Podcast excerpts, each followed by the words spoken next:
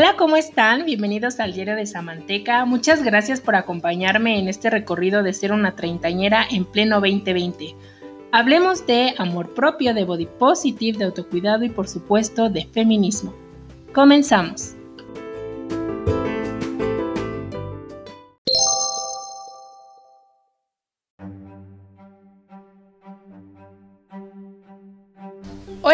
¿Cómo están? Bienvenidas, bienvenidos y bienvenidos al episodio número 16 del Diario de Samanteca. Oigan, eh, perdón porque a veces me pongo a escuchar los podcasts, no porque Ay, voy a escuchar mi podcast de, de, narcisista o así, más bien porque digo, a ver, ahora en qué la regaste, Samantha, a ver qué tontería te echaste, ¿no? Y entonces encontré que en el pasado de Tinder les había dicho ya para terminar el episodio que había 26, bueno, que se tenía registrados 26 millones de swipes diariamente por persona. Eh, ay, Sí, bueno, que, personas habían hecho 20, que hacían, en la media era que hacían 26 millones de swipes deslizamientos al día.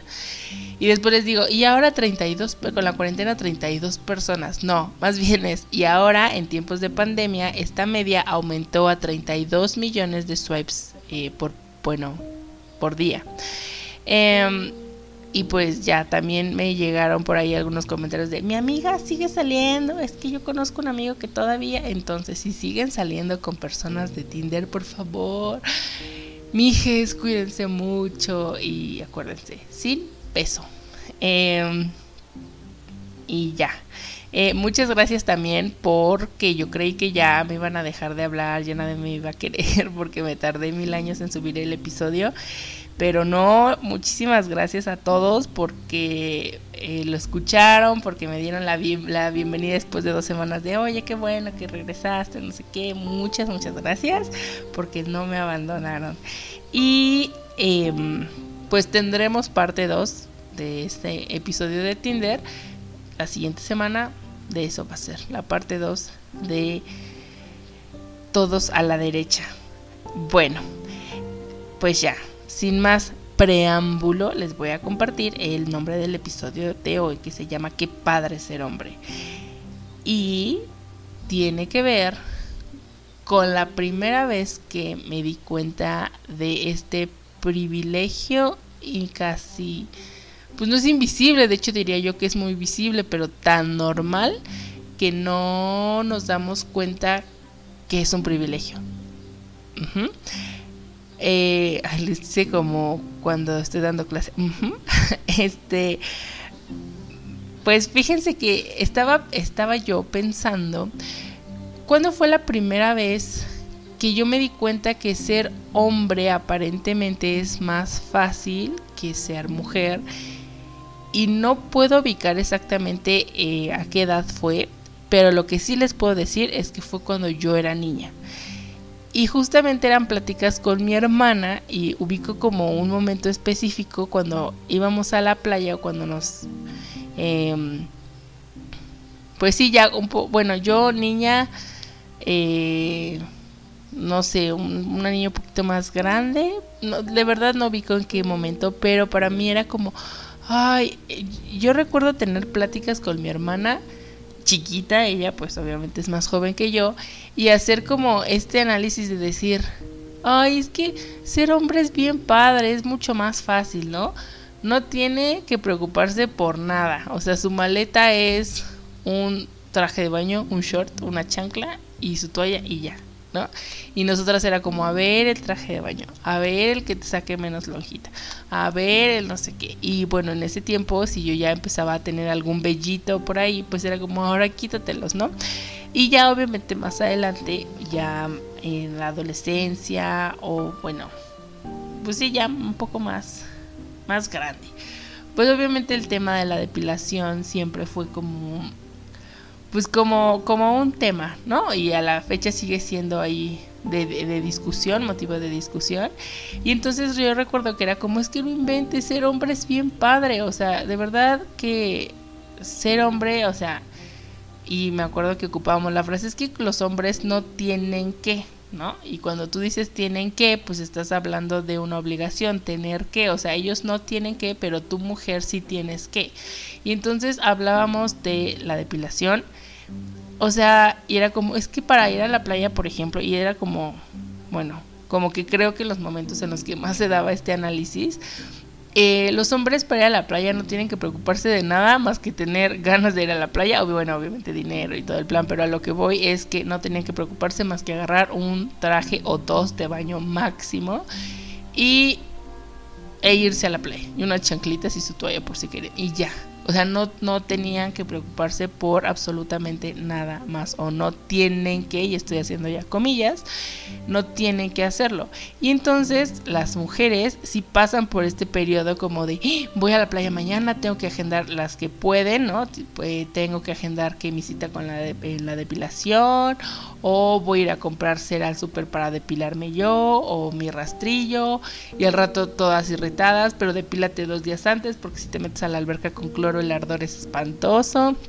Entonces, este sufrimiento, em, pues físico, porque la verdad es que yo no sé, y a lo mejor eh, habrá algunas mujeres a las que no les duela o que no le padezcan em, a la cuestión de la depilada, pero ustedes ya saben, hay una frase que dice la belleza duele y creo que la depilación es una de las cosas más dolorosas y es ese dolor como más, em, pues no sé, normalizado, ¿no? Es como, bueno, ya las, las personas que utilizan rastrillos, creo que la mayoría tienen que tener como mucho, sí el rastrillo es como muy práctico, pero tienen que tener mucho cuidado porque pues puede ser muy irritante y luego te salen como granitos rojos, ¿no? O sea, en fin, tienes que... Em, y otra vez entre comillas, tienes que estar preparada y tienes que cumplir con estas normas que alguien, no sé,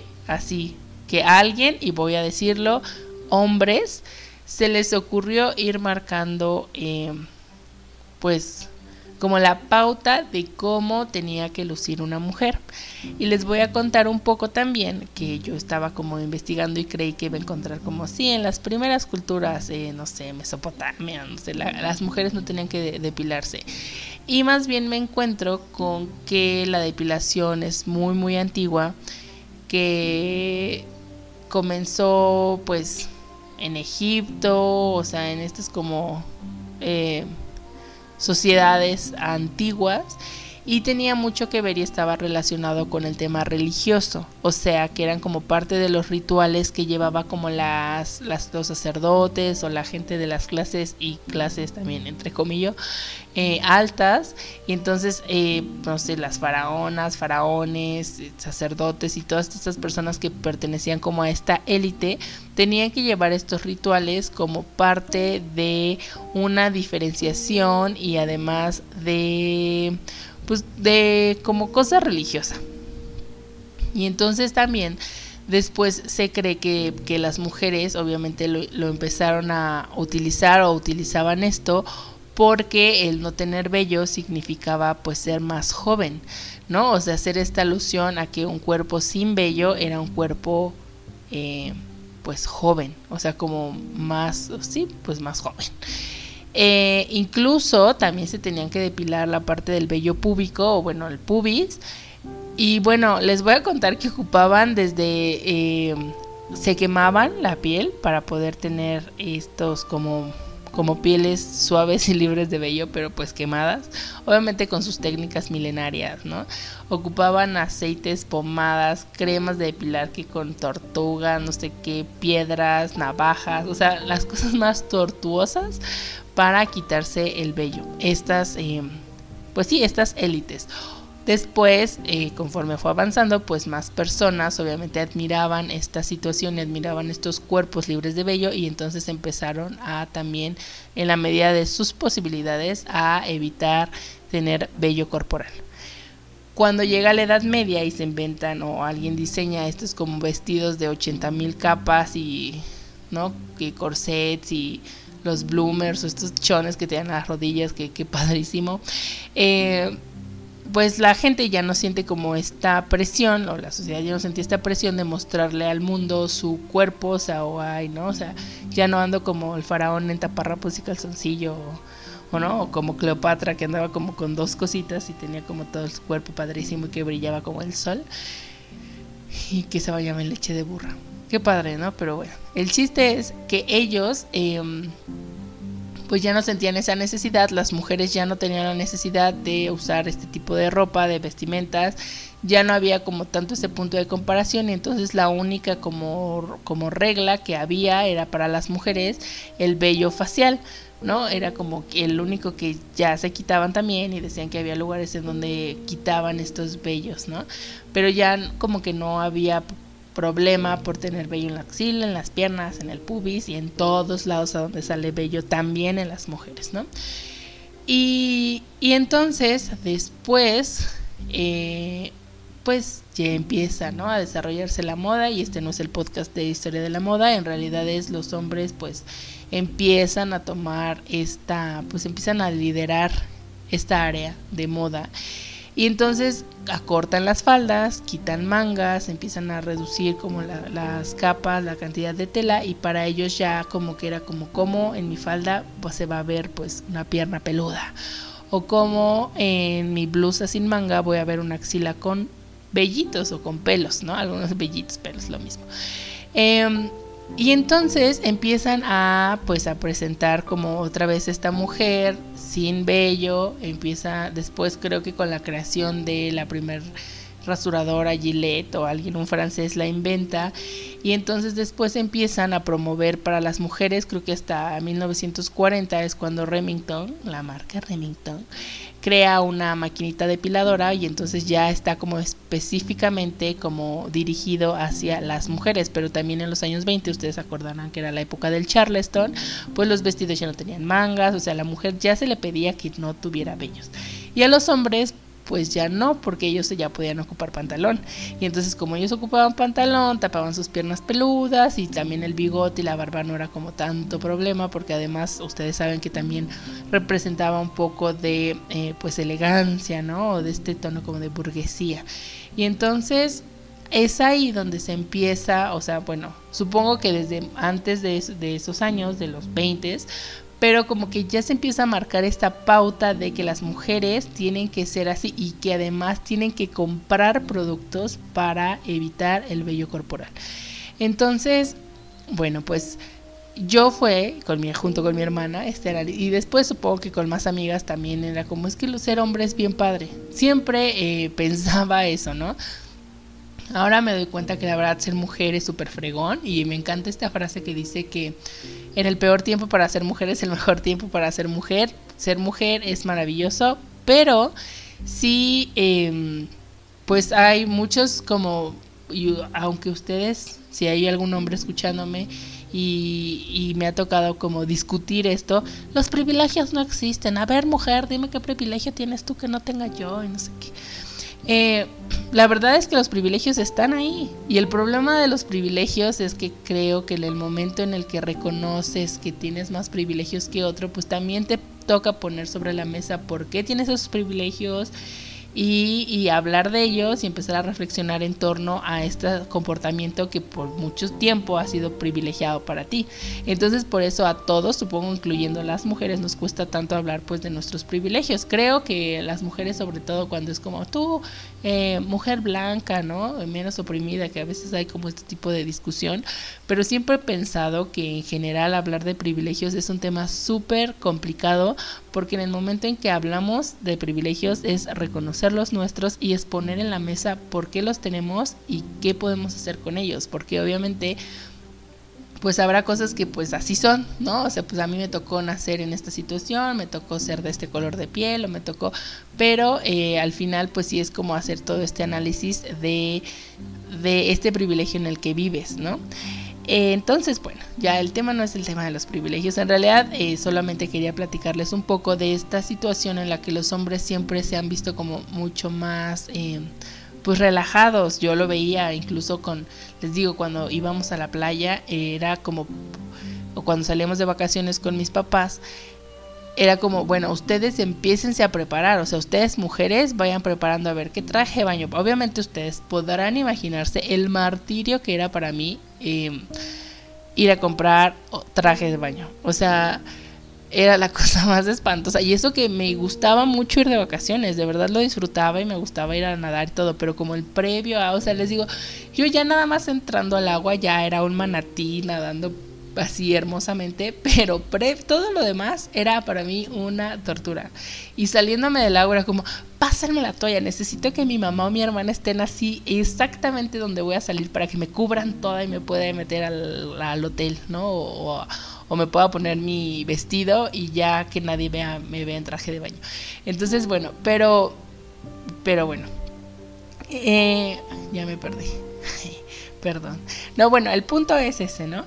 Que, que al final eh, nosotros lo veíamos, ¿no? La preparación como, van a ir a de vacaciones, hay que prepararse. O sea, y era como, me acuerdo y, y pues les digo, mi mamá y mi hermana, pues luego a él les tengo que contar las cosas familiares, ¿verdad? Pues se tienen que enterar. Pero a veces era como, ok, mañana nos vamos a las 6 de la mañana y tú sabías que ese día casi que no ibas a dormir porque pues había que depilarte, había que preparar, o sea, y era como algo que nos, que, que nos pasaba, ¿no? A las 3, porque obviamente está bien, ¿no? Todo lo dejábamos a la última hora, pero pues sí nos pasaba, como mañana salimos a las 6 de la mañana y era como, sí, está bien, ¿a qué te dormiste? No, pues a las 4 porque me estaba depilando y no sé qué, y pintando las uñas y arreglando los pies y bueno, eh, todas estas cosas que al final se hacen como de manera tan normal y, y después te das cuenta, bueno, nosotros, bueno, en mi caso con mi hermana, en el caso con mi hermana sí me daba cuenta como, em, pues era como, ay no, a mí sí me gustaría un chorro ser hombre. ¿No? Eso por, por motivos de la depilación creo que era como nuestro tema siempre porque además pues hashtag mujeres lobo, pero bueno, ese era, ese era uno de nuestros primeros, como el primer momento en el que nos dimos cuenta que ser eh, mujer requería, ¿no? O debías que tenías que hacer ciertas cosas que los hombres no. Y obviamente esas cosas también significaban eh, pues un poco de sufrimiento, porque les digo, la depilación es dolorosa, aunque incluso la a hacer con rastrillo y si van a la playa y las mujeres que se rasuran las piernas eh, o las axilas, todos sabrán que, que, digo, quizás no todas, no sé, supongo que esto tiene que ver mucho con la piel, pero entrar a una alberca que tiene cloro es súper irritante y al rato en la noche la comezón es espantosa o el ardor en las piernas es muy pesado o en las axilas o los esos como puntitos rojos que después te salen en las axilas y bueno es, eh, es finalmente esta situación y la en ese momento la como que la no conciencia de saber que este tipo de cosas, la depilación es completamente opcional, ¿no? Es si quieres. Y entonces obviamente no falta el, el hombre, ¿no? o las personas que dicen como las feministas, esas que andan con las axilas peludas y con vellos en las piernas, ¿no? ¿Y dónde quedó la feminidad de antes? Es que antes las mujeres, qué sufrimiento. Pues no, la realidad es que, y entonces nunca falta también, y, e incluso yo lo llegué a hacer como, no todas las feministas, y es como el, no todos los hombres, y es, no todas las feministas andamos con la axila peluda. No tendrías por qué defender eso.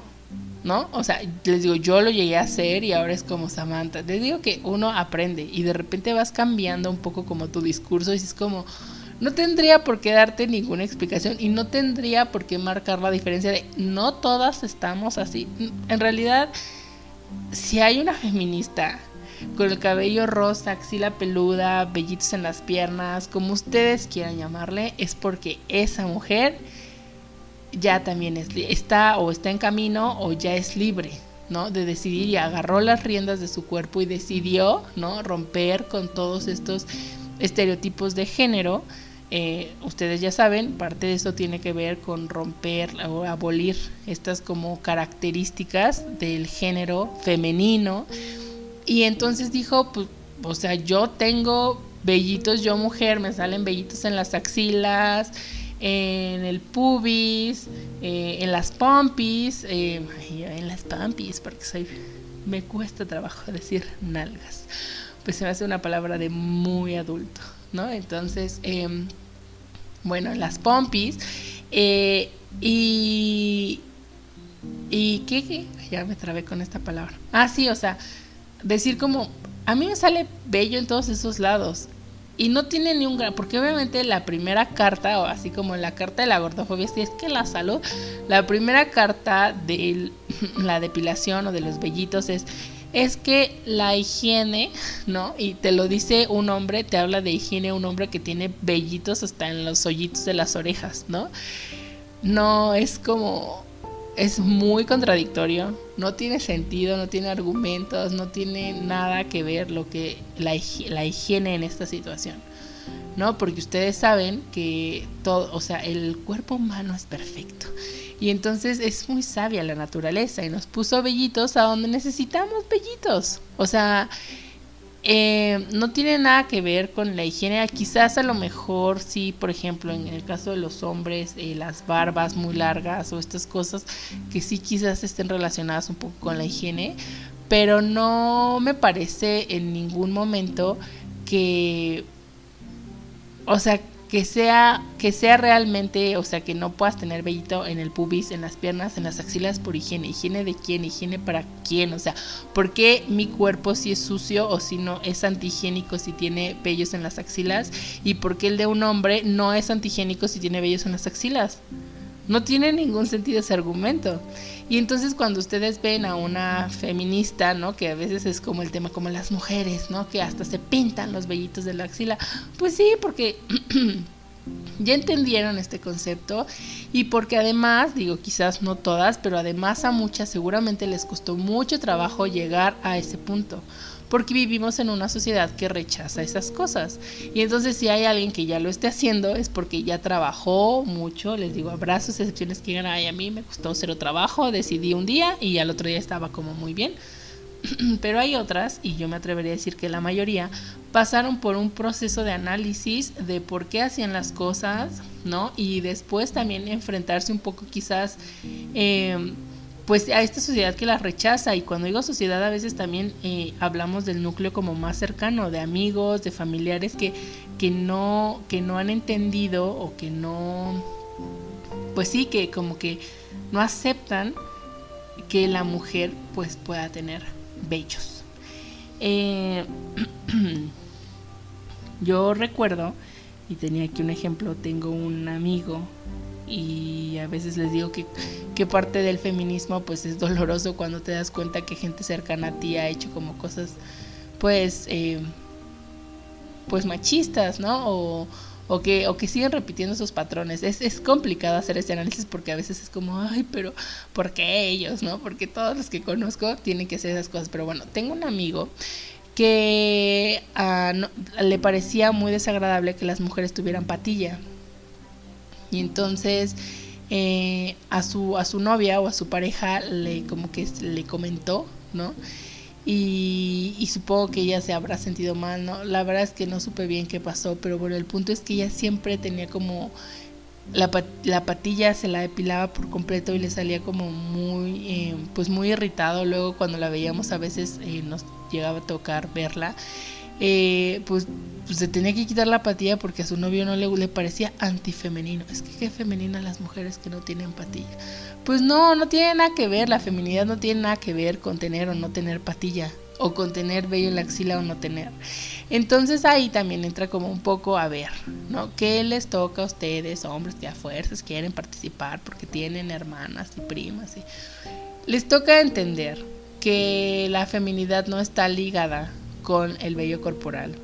Que si hay una mujer que tenga eh, en la axila y lo presuma y que tenga vello en el pubis y que no se haga absolutamente nada ahí en las piernas y en cualquier otro lugar de su cuerpo, no tiene nada que ver con ser antihigiénico, tiene, nada, tiene que ver con la libertad y con... Eh, pues con esta decisión propia y consciente sobre su cuerpo. Y entonces habrá gente que diga, yo respeto mucho que alguien, a mí, a mí no me gusta, pero si alguien lo quiere hacer, ok, pues ok, no es como que te tenga que gustar. Sin embargo, sí es parte de nuestro trabajo que nos empecemos a acostumbrar a que esa es la forma en la que podríamos o tendríamos que estar y que si alguien elige depilarse es porque ella quiere, ¿no?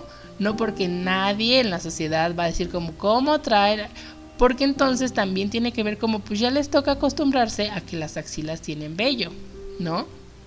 Y entonces a dejar de rechazar esto como, como a estas... Eh, pues en, teoría el término rechazo está como terrible, pero bueno, eh, el punto es sí como, como, pues ya, o sea, qué padre que no tenga, que tenga, que podamos convivir todos. Y yo sé, incluso para las mujeres puede llegar a ser muy complicado este tema, pues porque crecemos con, ay, le digo que llega a cierta hora porque otra vez estamos grabando muy temprano por la mañana, llega a cierta hora como que me empieza a poner bien ronca. Pero bueno, yo creo que eh, las, las, a las mujeres también nos cuesta trabajo pues porque crecimos con todas estas ideas y porque pues porque también eso te transmite de manera como pues hereda, ¿no? Es, información que se hereda de mujer a mujer. Yo no ubico como un momento en el que mamá me, haya dicho como te tienes que depilar, pero, pero sí asumo un poco que en cuanto ya empecé a ver vellos en mis piernas más oscuros, yo sabía que tenía que hacerlo. O sea, no, no, no, obviamente no es como nací con este conocimiento, no. Pero yo ya sabía que en cuanto eh, pues tuviera eh, que cambiara, ¿no? Un poco como la forma de mis vellitos, porque además desde chiquita, pues, pues ¿no?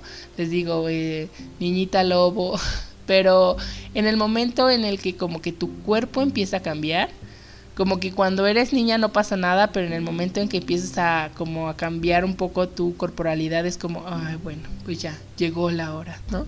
Y ya es momento de empezar a hacer esto. Habrá en otras ocasiones mujeres que es como, bueno, pues ya mi hija la voy a llevar a comprar, ¿no? Su primer rastrillo o la voy a llevar con la señora de la estética que le depile la axila, la ceja, el bigote y y pues así se va aprendiendo y se va haciendo como algo normal cuando la realidad es que no es normal. Lo normal sería que cada mujer decida si quiere o no depilarse para ella y no para complacer a absolutamente nadie más, ni siquiera a sus parejas. Eh, y que también eh, pues se viera esto como completamente normal. Ella está depilada, ella no, ella tiene el cabello, eh, no sé, castaño y ella lo tiene castaño oscuro o cao así tan normal como la el diferente color de cabello. Pero todavía nos queda un largo recorrido y obviamente pues también nos bombardean información, ¿no? Bárbara Blade se depila una axila completamente suave sin un vello. Yo no sé cómo es posible que Bárbara Blade se quite los vellos con ese cuchillo y tenga esa axila tan preciosa y perfecta. Bueno, que es gracias a su, a antitranspirante que le deja la axila suave. Pero, pero bueno, eh, el chiste es que pues seguimos consumiendo todo este tipo. Yo lo sigo consumiendo y justo hablaba con mi hermana de eso el otro día. Le decía como es que nos toca como, como elegir, ¿no? Eh, leía un mensaje que decía como en esta, eh, si no te has depilado en esta pandemia o, ve cómo estás en esta cuarentena que no has salido, y, y reflexiona acerca de para quién te depilas. ¿No? O por qué lo haces. Y entonces sí es bastante interesante darte cuenta que mucho tiene que ver con eh, cómo me van a ver y cómo no quiero que me vean, ¿no? Pero bueno, ya me extendí un poco en este tema, es que me apasiona hablar de bellitos. este, pero bueno, el chiste es también eh, parte de lo que incluye el que padre ser hombre, que obviamente ustedes saben, esto es un poco de sarcasmo, pero eh, también tenía mucho que ver con la imagen. O sea, yo me acuerdo cuando íbamos a las, a las fiestas, ¿no? A las bodas también salía ese tema. Porque bueno, no sé si a ustedes les pase. Ustedes coméntenme, a lo mejor es mi familia y como mis costumbres, ¿no? Que estamos como no inventes, Samantha, están bien crazy, ¿ok? Creería que no, pero a lo mejor sí, por eso si me pueden escribir y me pueden comentar cómo vivían ustedes esto. Pero pero me, nos pasaba mucho que como cuando había un evento, una fiesta, la presión era como súper grande, era como, ay no, el cabello no me queda, llevo cuatro horas maquillándome si lo hacíamos en casa. No, nunca fuimos o no hemos sido y no somos personas que vayan al salón, porque yo me acuerdo que conozco muchas mujeres que es como, no, yo ya en el salón y me arreglo ni la uña, no sé qué, la pestaña y. Y nosotras como que eh, mi mamá nos heredó un poco eso de arreglarnos en casa pero sí tomar como todo este ritual de que para arreglarte te tardas 80 mil años y a veces puedes sentirte muy frustrada si no te queda el cabello, si no te queda el maquillaje y entonces ahí regresaba a mi cabeza y seguro el de mi hermana también y también el de mi mamá. Eh, esta, esta idea de decir como, ay, qué padre ser hombre, porque veíamos a mi papá con su único traje de toda la vida, ¿no? Bien cuidado, planchadito, que si nada más, ¿no? Le, no le metía nada, se rasuraba, se alineaba un poco ahí el bigotín, tan tan, baño, traje y ya. Él, súper bien siempre en las fotos, ya saben, así wow, y nosotras, no, es que ahí la pestaña se movió y luego ahí se me ve el brillo en la nariz, en la cara y el vestido y no vayas a repetir vestido, pues porque qué horror que puedas repetir o que te veas en un vestido como repetido y entonces todas esas presiones que, que aparentemente son como como graciosas, ¿no? Que incluso se podría hacer como, seguramente ahí debe haber algún stand-up de esto, Franco Escamilla, yo no sé, o, o, alguien que pueda como hacer alusión de, ay, las mujeres cuando se arreglan, pues es que más bien piensen de dónde viene tanta presión, o sea, de dónde hemos como agarrado estas ideas de que nos tenemos, y otra vez estoy haciendo como comillas, que ver de cierta forma, tenemos que depilarnos, tenemos que maquillarnos, tenemos que, o sea, tener que. Y entonces los hombres, o sea, en el momento en el que nos colocamos en tenemos que y los hombres en la, caja de los que no tienen que, ahí estamos hablando de un privilegio. Y estamos hablando de un privilegio súper normalizado y que pues deberíamos también empezar como pues como a analizar completamente y este podcast no quiere no eh, como eh, modelar, ¿no? Moldear su pensamiento y decir, ahora todas vamos a estar velludas. No, solamente que hagan esto siempre para ustedes y nada más. O sea, les digo, ni siquiera para complacer a sus parejas. Porque a veces es como, bueno, pues es que yo lo amo y pues si a él no le gusta, no me cuesta nada, ¿no? Pero también quizás habría que hacer ahí un análisis de esta situación porque, ¿por qué, no? O sea, ¿por qué como, como la pareja está solicitando ciertas cosas? No lo sé. Igual escríbanme qué piensan acerca de esto, pero sí me parece que en el momento en el que alguien les dice o que toma como decisiones sobre su cuerpo, ahí hay como un foco que atender. Entonces, eh, bueno, ese sería el punto, ¿no? De esto. Y el otro, les digo que eh, tenía como esta... Eh, onda de hablar de la imagen de las fiestas de las bodas y me acuerdo que estaba en un círculo de estudio y entonces en algún momento empezamos como a analizar esta situación de los videos de banda, ¿no? Y, de bandas digo ni siquiera es como de las de antes, o sea, no, no ubico como como estos primeros videos que marcaron como al norte del país, ¿no? Estos 13 hombres con sus trajes brillosos y las mujeres hermosísimas que sacan en sus videos. Lo veo ahorita, esta fórmula se repite todo el tiempo y en pleno de 2020, ¿no? Bueno, quizás ahorita ni hayan grabado tantas cosas, pero bueno, vamos a poner 2019. O sea, la gente sigue haciendo estos videos, las personas siguen, o sea, el hombre de banda o el que canta, ¿no? Es horrible, espantoso, perdón, y ya les había dicho que los hombres en algún otro episodio les dije, aparte de todo, se dieron permiso de ser feos, porque en realidad eh, la, masculinidad o, o, la virilidad, ¿no? Sí, virilidad, eh, se mide y obviamente esto también es opresión para los hombres y entonces es que acuérdense que que el feminismo y que hacer este análisis también te da para entender las opresiones que viven otros grupos, ¿no? En este caso los hombres, que también se les ha exigido, pero bueno, su virilidad y su masculinidad y su éxito se mide en su capacidad adquisitiva. ¿no? O sea, en qué tanto dinero tienen para tener mujeres. O sea, dense cuenta como de estas ideas. Ahora, ojo, pues pobre hombre también que tiene estas opresiones y también que siente como la presión de, ay, no tengo carro, soy un fracasado porque cómo la voy a invitar a salir si no voy a poder pasar por ella.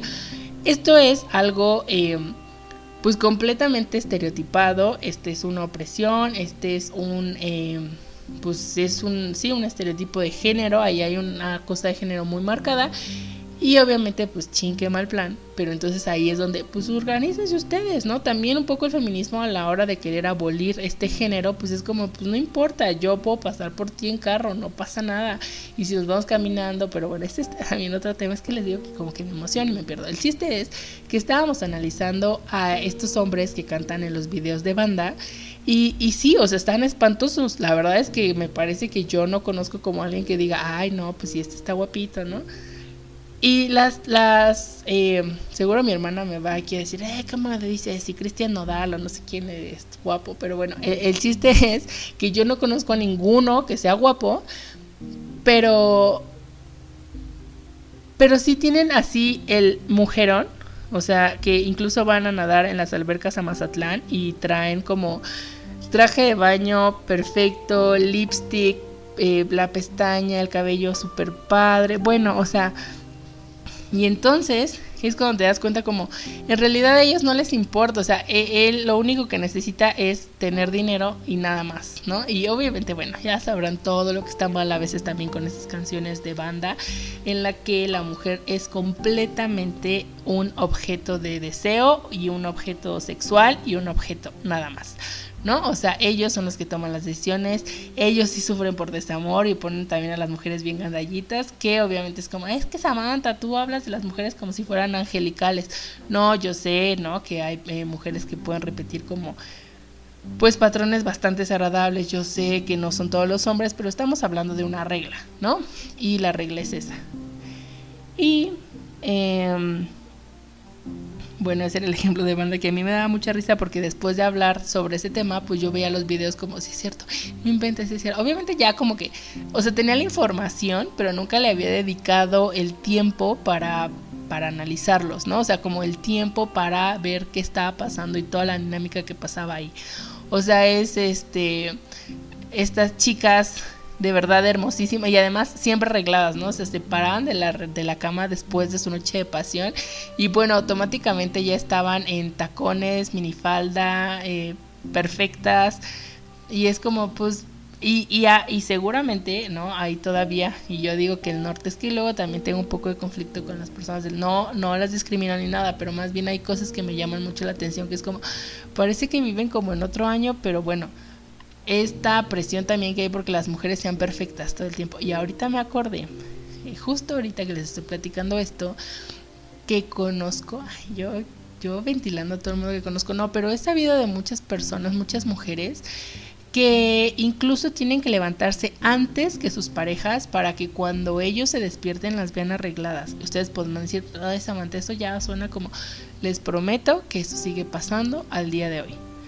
Y, son cosas que tú analizas y dices, ¿cómo es posible? Y a lo mejor, si nosotros pudiéramos o yo pudiera hablar con todas esas mujeres o las pudiéramos tener invitadas en el podcast, nos dirían como, no, pues la verdad es que no me pesa, a mí me gusta mucho o algo así. De verdad tendría como un poco que poner, yo si me dicen eso, pues obviamente les creo, ¿no? Pero sí habría que como que analizar de dónde nace esta, pues estas ideas, ¿no? Esta, este rollo. Em, y ya, eh, también otro de los privilegios y ahí también hay como mucha discusión sobre, les digo, esta no es como la lucha de géneros, ¿no? A veces, perdón, la lucha de sexos, ¿no? Y ahora ya es como, no hay un solo género, porque los dos binarios, sí, no estamos hablando de géneros binarios, pero finalmente como que hemos crecido con esta idea, lo que hacen las mujeres, lo que es propio de las mujeres y lo que es propio de los hombres, y nuevamente estoy entrecomillando esta...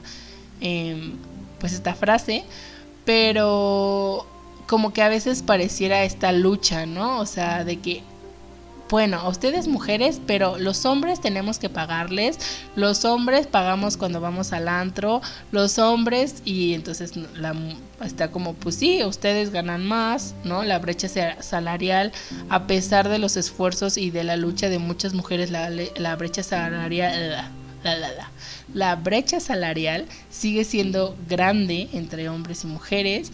Em, y hay, obviamente, también, esto iba porque les iba a contar del famoso impuesto rosa.